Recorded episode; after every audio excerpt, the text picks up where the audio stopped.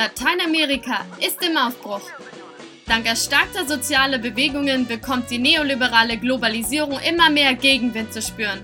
Soziale und ökologische Alternativen werden in Lateinamerika bereits heute schon gelebt. Davon kann auch Europa viel lernen. Direkte Demokratie, solidarische Ökonomie, soziales Eigentum, Klimaschutz und alternative Medien sind Themen, die immer mehr Bedeutung gewinnen.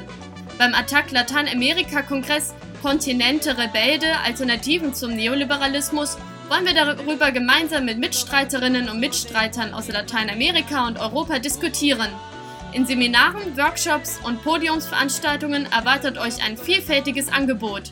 Außerdem gibt es jede Menge Kultur, Ausstellungen, Filme, Konzerte und Party. Interesse?